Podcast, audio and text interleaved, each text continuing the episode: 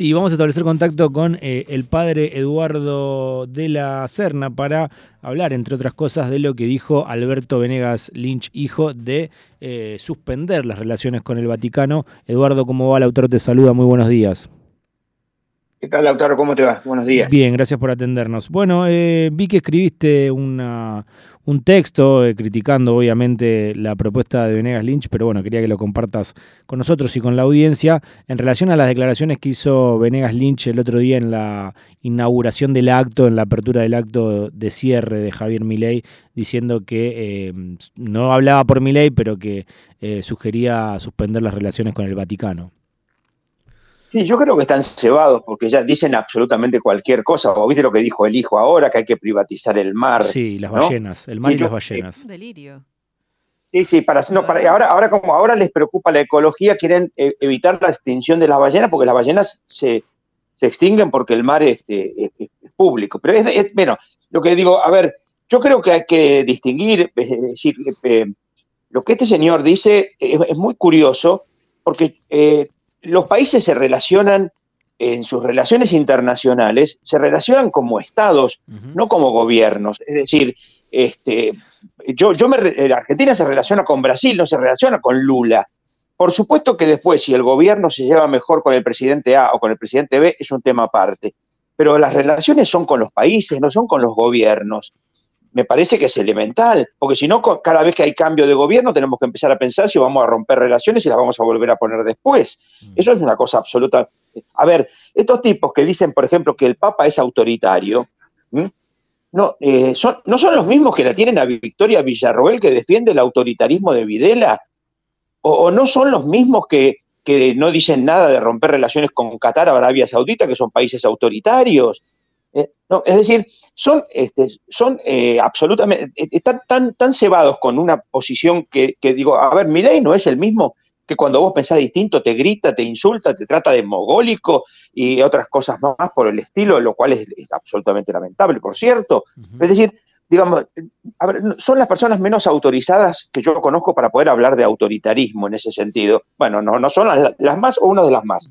Este, Después podemos ver si tiene sentido o no tiene sentido que el Vaticano tenga relaciones con países. Si, yo lo que pasa es que no, no entiendo que el Vaticano sea un Estado, que la Iglesia tenga un Estado, que la Iglesia tenga un banco, que la Iglesia tenga una bandera, que la Iglesia tenga un ejército, pero eso tiene que ver con el, con el Estado Vaticano, no con las relaciones nuestras con el Estado Vaticano. Aparte, digo, si vos, escuchás o lees las cosas que dice Venegas Lynch, por ejemplo, el otro día estaba leyendo algo que escribió sobre la teología de la liberación que no resiste el menor análisis, es de, una persona que eh, no entiende absolutamente nada de lo que está escribiendo, pero, por ejemplo, dice, este, digamos, lo que dice el Papa sobre la propiedad privada, y lo, lo, condena como si fuera marxista, pero dice lo mismo que decía Juan Pablo II, lo mismo que decía Juan XXIII, lo mismo que decía Pablo, Pablo VI. Es decir, pero no, pero acá se la tienen que agarrar para mostrar que el Papa este es un Papa marxista, lo cual es la cosa más ridícula que escuché en mi vida. Por eso, yo creo que son este, son, son este, actitudes o posiciones que tienen una, una soberbia y una, este, una mentalidad lo suficientemente cuadrada que, me muestra eh, una vez más que todo este grupo de, de, mi ley se han aprovechado de la, bronca, de, la rabia de la gente, del descontento, de todo lo que quieras, pero que el grupo que está ahí adelante son gente que son muy rudimentarios intelectualmente, muy rudimentarios. Eduardo, usted en su iglesia, ¿cómo, bueno, cómo nota, no sé si realmente tiene, eh, si, se habla de política, entiendo que no, que, en la iglesia, digamos, eh, se discute, entiendo que no, pero sí también, ¿no? Porque eh, no sé qué nivel de cercanía tiene usted con los feligreses, pero digo, ¿cómo, ¿Cómo está ese diálogo? Eh, ¿Algunos expresa por mi ley? Eh, ¿Ha tenido por ahí un acercamiento en, cuanto a esto? Eh, ¿Alguien tiene alguna duda? No sé, ¿usted tiene alguna posibilidad de cuando da la, misa o cuando tiene posibilidad de diálogo con los feligreses, este, ¿se puede hablar de este tema? A ver, yo estoy en un barrio en, en Bernal Oeste. Sí. Bernal Oeste casi te diría que es monocolor no hay mucha gente que tenga. En este caso, por ejemplo, en los peores momentos de las elecciones de hace dos años, por ejemplo, etcétera, acá igual este, el peronismo ganó. Es decir, acá en este sentido, no, entonces este, no, no es que haya una, una cantidad importante de votos este, para, para mi ley. Pero tienen esta posibilidad, usted tiene esta posibilidad de diálogo, le pregunto porque no sé cómo es. Eh, tiene esta posibilidad de diálogo con la gente, eh, se acercan a la iglesia, discuten, hablan, algunos expresan. a ver, la gente, la gente no viene a, a ver, la gente, por suerte, la gente no le viene a pedir permiso al cura para nada, lo cual me alegro y lo celebro porque yo quiero, pretendo gente adulta, no gente que le diga al cura por quién tengo que votar o qué tengo que hacer con mi cuerpo o qué tengo que hacer con esto o con lo otro. Yo creo que la gente debe ser lo, suficientemente adulta y libre y responsable. Entonces la gente no me viene a preguntar. Ahora, si sale el tema, bueno, discutiremos, pero, pero en general nadie viene a comentar. De hecho, por ejemplo, este, si alguien ha votado por mi ley, lo, tiene bastante callado, como que le diera vergüenza, ¿no? Eh, Eduardo, ¿y cómo tomás que después, eh, porque Venegas Lynch dice, yo no lo digo por mi ley, lo digo por mí, me hago responsable de lo que digo, después mi ley sale a decir que era algo de Venegas Lynch, pero eso generalmente o está consensuado o ideológicamente está cercano. Eh, después dijo que no, pero más allá de eso conocemos los insultos y lo que estuvo declarando en relación a, Francisco. Pero es que ley dijo también que lo que le habían, lo que le preguntó Massa cuando le pregunté lo de los insultos al Papa, dijo que habían sido de mucho antes y que se había arrepentido. En ningún lado consta su arrepentimiento por un lado, y aparte es lo mismo que le había dicho al periodista Yankee 15 días antes, no fue hace muchos años. A ver, mi ley miente, pero mi ley miente en todo. decir, y Patricia Bullrich también, ¿no? Con el tema de los montoneros fue patético, los dos mintieron, ¿no? Sí. Yo creo que ahí está, entonces, este, Milei puede decir que esta no es su opinión, que es la opinión de Venegas Lynch, pero Venegas Lynch fue llamado por él como el prócer, lo dijo varias veces. En el primer debate habló de Venegas Lynch como prócer. Hmm. A ver, la palabra prócer está bien, en los que no entienden, en los que creen que San Martín no existió, que fue todo trucho, es normal que me propongan a Venegas Lynch como un prócer, ¿no? Hmm. Eduardo, y mm, ¿Y qué ves en, en, esto que consiguió Milei de ser el candidato más votado, en, la gente que, se inclina por él? ¿Cómo, cómo analizas el fenómeno?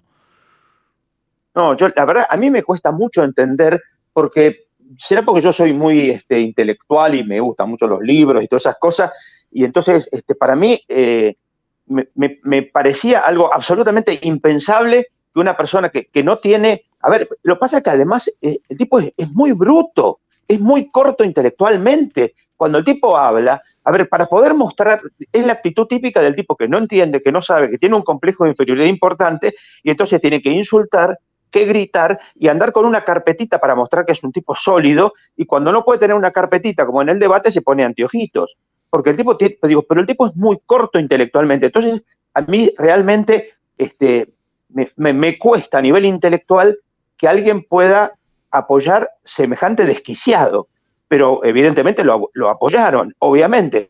La sensación que yo tengo es que hay mucha gente, por ejemplo, me decía el otro día una amiga de Tucumán, que había gente pobre de Tucumán que decía que había que votar a mi ley para que este, todo estalle. Por ejemplo, que vaya, vaya toda la miércoles. Pero el problema es que si se va toda la miércoles, va a haber muertos y los muertos los ponen los pobres. Pues los muertos no los ponen los de los, Venegas Lynch y los Milley ni las Villarrueles, ni las Bullrich, ni ninguno de esos. Entonces, ahí está el, problema para mí. Yo creo, espero que de algún momento prime la cordura de saber que, este, este, digo, es lo que me decía uno, me decía, el hacha consiguió que los árboles la voten porque como tiene mango de madera les hizo creer que era parte de ellos, mm. ¿no? Eduardo, ¿y qué crees que falló desde la política para que un discurso antipolítica impregne tanto? Lo que falló fue la política porque mm. no hubo política. A ver, convengamos que Alberto Fernández fue la nada misma. Mm. Alberto Fernández fue la nada misma. No hizo, es decir, no va a pasar a la historia para nada más que por el tema de la pandemia. Y cuando estaba pasando a la historia por la pandemia, se deja sacar una foto. Es un salame. Perdóname, pero digo, entonces me parece que hay, este, a ver, hay tanta inacción política en quienes deberían ser los gestores de la política, porque a ver, convengamos que vos podés decir que Alfonsín hacía política, eh, este, Menem hacía política, de la Rúa no, ¿no? Pero este, Cristina y Néstor hacían política. este tipo no hace nada. Entonces, eh, evidentemente, después de cuatro años del eh, sí se puede, sí se puede, y después cuatro años del no se puede, no se puede, evidentemente la gente dice, ya van ocho años que me estoy recontra muriendo de hambre, sin trabajo, o con trabajo pero que no me alcanza. Y entonces la gente estalla en algún momento, es decir, la paciencia tiene un límite, ¿no? ¿Y ves en masa la posibilidad de revertir esto que criticas de Alberto? A ver, yo creo que Massa tiene más, eh, más eh, tiene más este espíritu de acción que Alberto, pareciera, pareciera. Pero yo no le digo ninguna, yo no apuesto nada por Massa. Lo único que apuesto es porque, a ver, para mí es el, tema del, de, ya no es tragarse un sapo, tragarse un esfuerzo. Pero evidentemente a veces es mejor tragarse un esfuerzo que tragarse un, cartucho de dinamita mm. o una motosierra. Mm. ¿Y, ¿Y qué expectativas tenés para el próximo domingo? No, mira, yo la verdad no te puedo contestar porque yo, este, cuando empezaron a decir que había muchos votos de mi ley, yo creía que era o una exageración o algo por el estilo. Así que no, este, no, la verdad que no. He demostrado que soy un fracasado a la hora de las perspectivas. Por lo tanto, mejor no las digo, porque van a, decir, van a decir que te. Digo, yo tengo claro que acá en el barrio difícilmente ah, eh, se revierta la situación. Acá en el barrio va a ganar Mayra Mendoza, va a ganar Axel y va a ganar Massa, creo. Mm. Pero no te lo puedo afirmar. Eso que decís pasó en, las pasos. Sí, sí, sí, sí, acá, acá ganó Mayra, mm. cómoda.